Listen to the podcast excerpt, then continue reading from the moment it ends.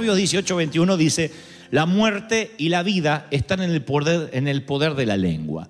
Y cuando el Señor dice que la vida y la muerte están en el poder de la lengua, no está hablando de una cultura para hablar, eh, una cultura evangélica o religiosa, sino de lo que sale realmente del corazón. Las palabras puedes construir o destruir, con las palabras creamos amigos o generamos enemigos, podemos alentar o desalentar, comunicar verdades o transmitir mentiras, podemos traer paz o generar tensión, podemos cortar como un cuchillo con nuestras palabras o traer un ungüento, podemos sonreír o iniciar una pelea, crear paz o traer un disturbio. Y hasta si hacemos memoria podríamos recordar palabras que nos dijeron cuando éramos niños y que aún de adultos nos, nos sigue produciendo alegría o pena Cosas como tantas veces he mencionado, tú nunca vas a llegar a hacer nada en la vida, eh, eres muy flaco, eres muy gordo, te sobra nariz. Hay cosas que nos han dicho en el momento, sí, a mí también me decían siempre que me sobraba nariz, que tenía tomas de aire, yo decía, bueno, es para anunciar que vengo, entra la nariz y al rato entro yo. Pero yo siempre decía que esas cosas nos marcan y después vamos por la vida condicionados por esas palabras. Y tenemos toda una vida para sanarnos. Viene el Señor, nos bautizamos, la vida es hecha nueva, pero después tenemos que sanar la mente, el alma de frases que nos marcaron. Eres un vago, eres un flojo, la cabeza no te da. Las cosas nos acompañan de por vida. Ahora Jesús dice en Mateo 12, 36, yo digo que cualquier palabra ociosa que hablen entre los hombres, de ella darán cuenta en el día del juicio. Mateo 12, 36. El Señor dice, yo te voy a estar responsable de cuanto hayas dicho en público dentro de la categoría de palabras ociosas. ¿Qué es una palabra ociosa? Son palabras que decimos sin pensar. Son palabras que emitimos cuando el cerebro dejó de funcionar y la boca sigue hablando. Son las palabras dichas bajo ira, bajo enojo, son los comentarios desatinados las frases poco felices que uno dice en esos momentos de nervios y uno le quita valor y dice, bueno, pero lo dije en un momento de nervios. Pero esas palabras, dice las escrituras, no pasan por alto para un hijo de Dios. Ninguna palabra corrompida salga de vuestra boca, sino la que sea buena para la necesaria edificación a fin de dar gracia a los oyentes, le dice Pablo a la iglesia de Éfeso. En este capítulo Pablo ofrece el patrón de Jesús para nuestras lenguas, un código para hablar. Si vas a hablar, que sea de buena edificación. Esto no significa que no podamos reírnos, hacer chistes, porque a mí me sacan los chistes y no sé qué habría que hacer en la vida. Yo, yo, yo vivo haciendo bromas y riéndome. Eh, creo que la mayoría de los hispanos tenemos esa particularidad, ¿no? Cuando habla de palabra ociosa no significa devolverse un religioso desayunado en limón sin azúcar significa que si lo que voy a decir va a destruir y no va a edificar, de eso voy a tener que dar cuenta algún día, como las palabras pronunciadas bajo la ira. Ahora, ¿uno se puede enojar? Sí, porque yo también me creí en una iglesia donde decía que si te enojabas estabas en pecado. Sin embargo, el Señor se enojó muchas veces. Por eso Él diría, airaos, pero no pequéis. Noten la diferencia, airaos, coma, enojate ¿Cómo no te vas a enojar? Hay momentos que uno se enfada, con justa razón, sin justa razón. Vivir enfadado es otra cosa. Pero enfadarse en cuestiones que a veces eh, nos quitan de nuestro eje son parte de la vida. El Señor le dice en un momento, el Señor Jesús, le dicen en un momento, Herodes quiere que te vayas, que no hagas más milagros. ¿Sabe lo que responde Jesús? Y lo he buscado en todas las versiones. En la versión Reina Valera 1960, en la 1968, en la nueva versión internacional, el Dios habla hoy, Dante habla mañana, todo, he buscado todo.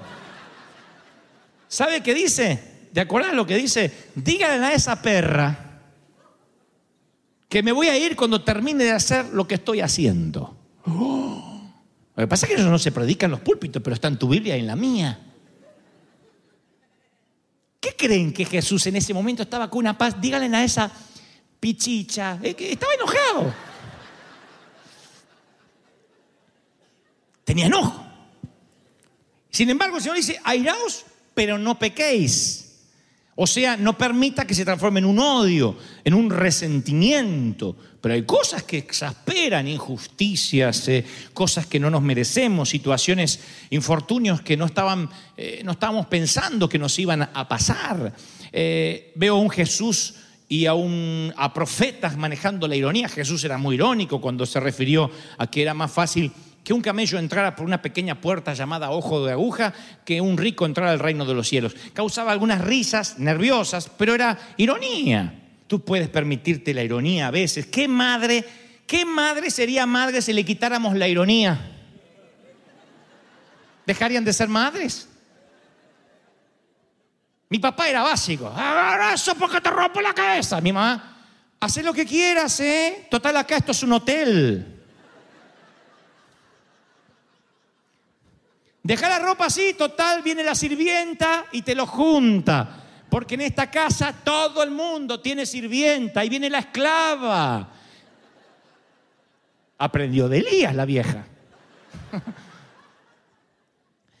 Yo uso mucho la ironía con la iglesia. La uso mucho con vosotros, con, con, cada, con los jóvenes. Yo siempre uso la ironía. Yo no podría predicar sin ironía, porque entiendo que la ironía es como una palabra dura envuelta en anestesia. No duele tanto.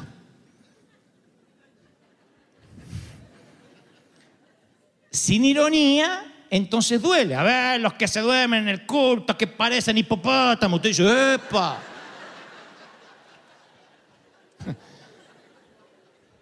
Con ironía es que lindo. ¿Están escuchando estas palabras los que están despiertos, sí? Entonces ustedes dicen, wow, el pastor por elevación nos está diciendo algo que de otro modo sonaría feo. ¿Y eso de dónde lo aprendí? De clases de oratoria con el mejor, porque yo estudié con el mejor, Jesucristo de Nazaret. Él hablaba así, él era irónico, sabía cómo hablarle a todos los públicos. ¿eh? Sabía cómo, cómo bajar el nivel para que los niños lo entendieran, los campesinos, pero que los intelectuales tampoco se aburran. Ese era el Señor y las mayores y las mejores clases de oratoria están en las Escrituras. Eh, la obscenidad, por ejemplo, dice, ni palabras deshonestas, ni Pablo le dice a Efesio, no hablen palabras deshonestas, ni necedades, ni truanerías, que no convienen. Entonces, ¿qué es un lenguaje obsceno? Lo vulgar. Y aquí yo tengo que hacer una aclaración. Cuando el Señor habla de obscenidad, está hablando de las intenciones, no de la cultura. No existe un vocabulario perfecto que se pueda predicar en todos los países y que en algún momento no ofendas a alguien con una de esas palabras. No existe. He estado en, sesenta y tantas naciones y en todas me corregían una palabra. En Puerto Rico, ay Dios mío, las cosas que me he metido la pata, una metidona de pata. Ahora ellos hablaban de una manera, hermano, venga, venga, vamos todos en bola a comer.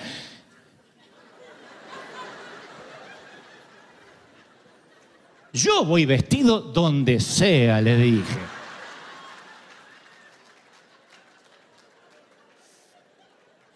Pero he estado en Puerto Rico y he dicho, Dios va a quitar los demonios y cualquier tipo de bicho que esté por ahí. ¡Ah! No diga bicho. Entonces, yo he entendido una cosa. ¿Qué es una mala palabra? Cuando la intención, como dice la Biblia, del corazón coincide con la boca. Las malas palabras, yo te puedo decir, menso. Con un odio que es como si te hubiese acordado de tu madre, tus hermanas y tu familia, y para Dios tiene el mismo peso de pecado. Ah, pero dije menso nada más. Pero ¿qué había en tu corazón? Y a lo mejor yo te digo una palabra que para mí no es nada, y, y tú dices, pero ¿qué dijo el pastor? Pero para mí no es nada. Mi corazón está puro y si tu corazón está puro, te vas a dar cuenta que te relajas en el lenguaje. Entonces, ¿qué es una mala palabra? Una mala palabra es aquella que dice con intención. Es más, se pueden decir malas palabras sin abrir la boca.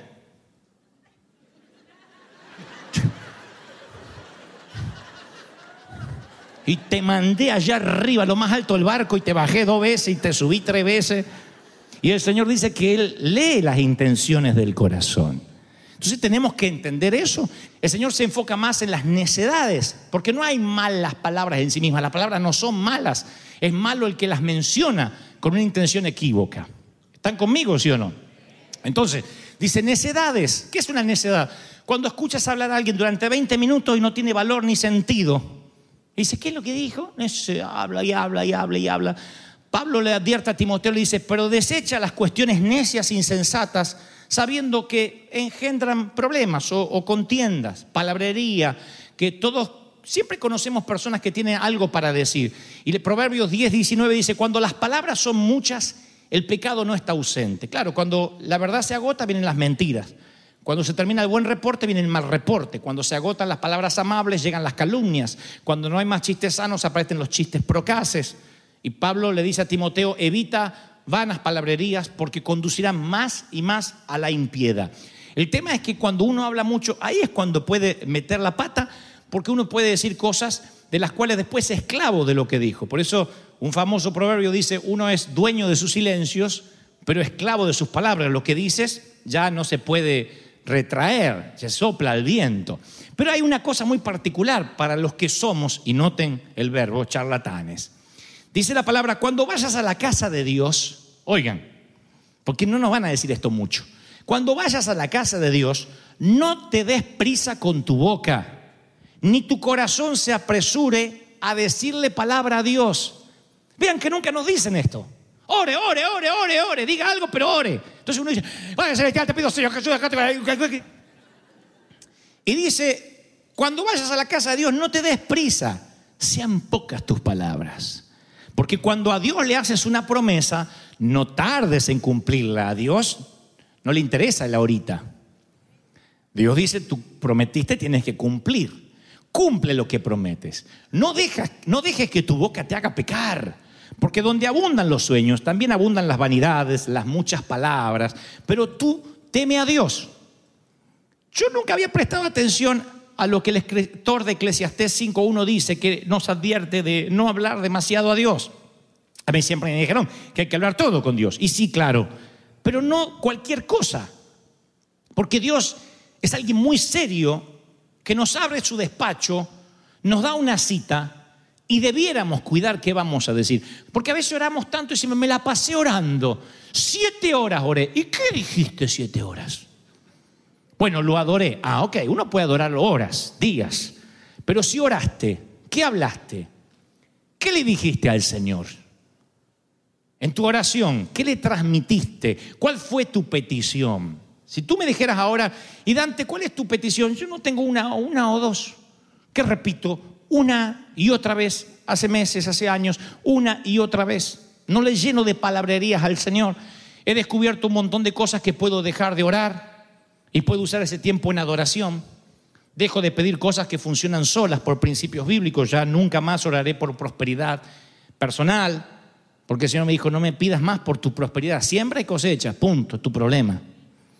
Diezma y yo abro las ventanas de los cielos y reprendo al devorador por ti. Deja de diezmar y te come el piojo. Los bichos, dijeron los puertorriqueños. ¿Mm? Trabaja, esfuérzate y voy a recompensarte. Hay un montón de cosas que yo ya no oro, que no pierdo tiempo en palabrerías.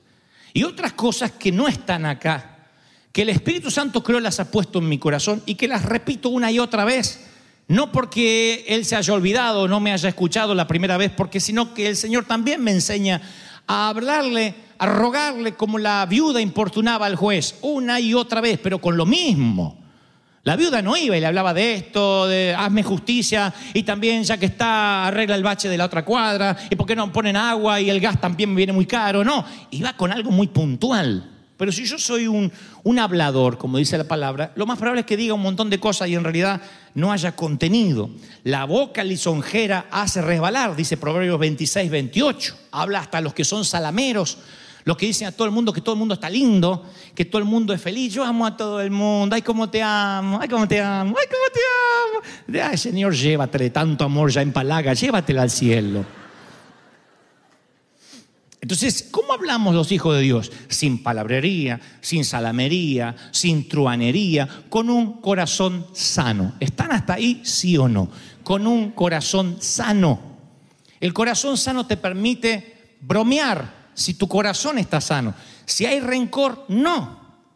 Cuando me dicen, ¿por qué habla de la suegra? Usted no quiere la suegra. Yo sabe cuál es mi corazón, por eso puedo hacer chiste. Cuando uno tiene la estima sana, se ríe de sí mismo. ¿Cómo me voy a reír de mí mismo si yo todavía tengo problemas con la nariz, que soy flaco, que me siento feo? Que Yo no digo nada, estoy así. Diga, no me miren a mí, miren a él. Estaría así. Como yo me siento tranquilo. Y no es que me ame, es que ya sé que hay cosas que ya no tienen arreglo. Entonces, me da, tranquilidad, me da seguridad. Chicos, lo que está, está, lo que no está, no está. Y así tienen que andar las damas que dicen, bueno, lo que madre natura no da, el Señor no presta. ya está, ya está. No puedes andar por la vida siempre tapándote o rellenándote o simulando o arqueándote así que te vas a quebrar. No puedes andar. decir, yo voy a hacer como Dios me hizo, tranquilito, si tengo, tengo, si no tengo, no tengo. Dios algún día me dará un cuerpo glorificado en gloria y lo pediré con relleno.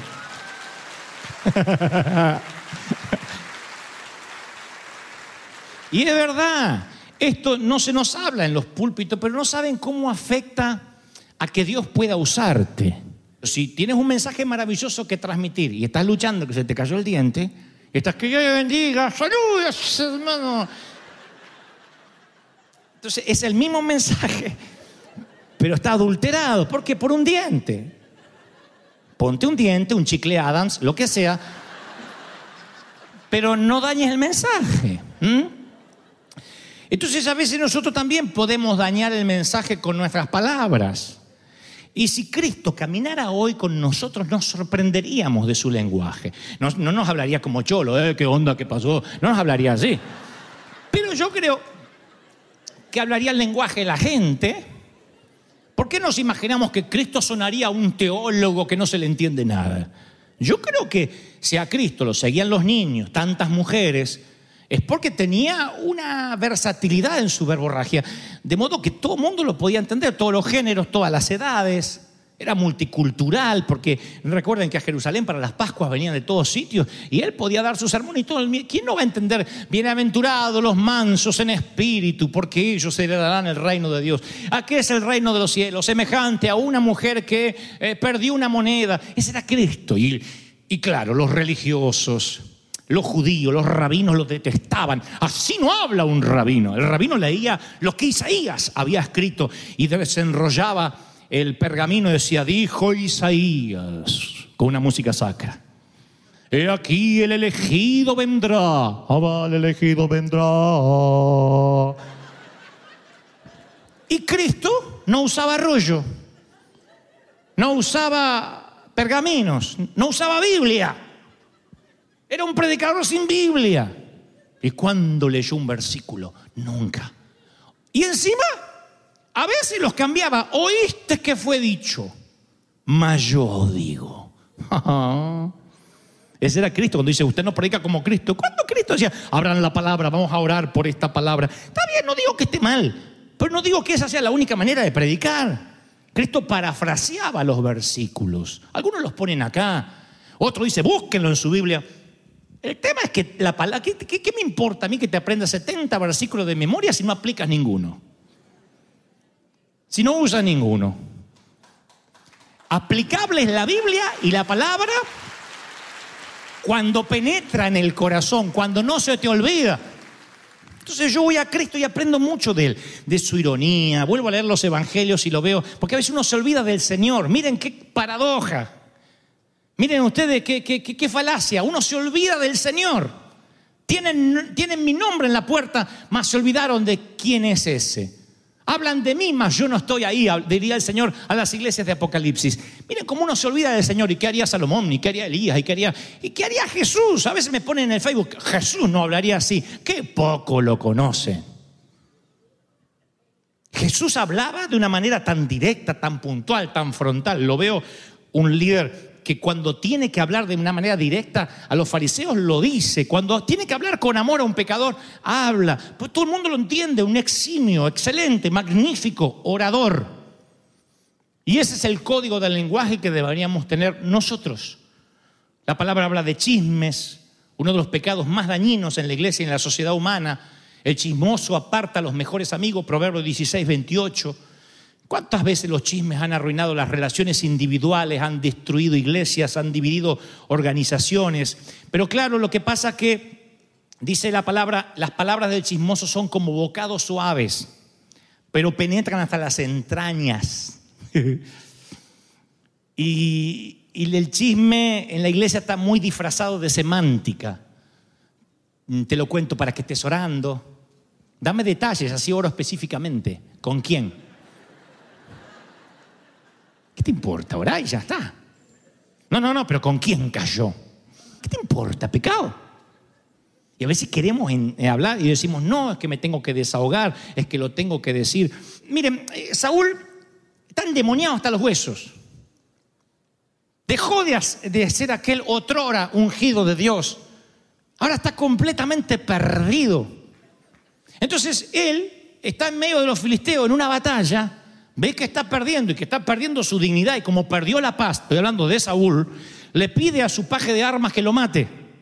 Su paje de armas dice, no, entonces, ¿qué hace Saúl? Pone la espada así y se suicida sobre su propia espada, dice las escrituras. Alguien ve eso, un testigo ocular, sale corriendo y dice, acá me gano una moneda con el jefe.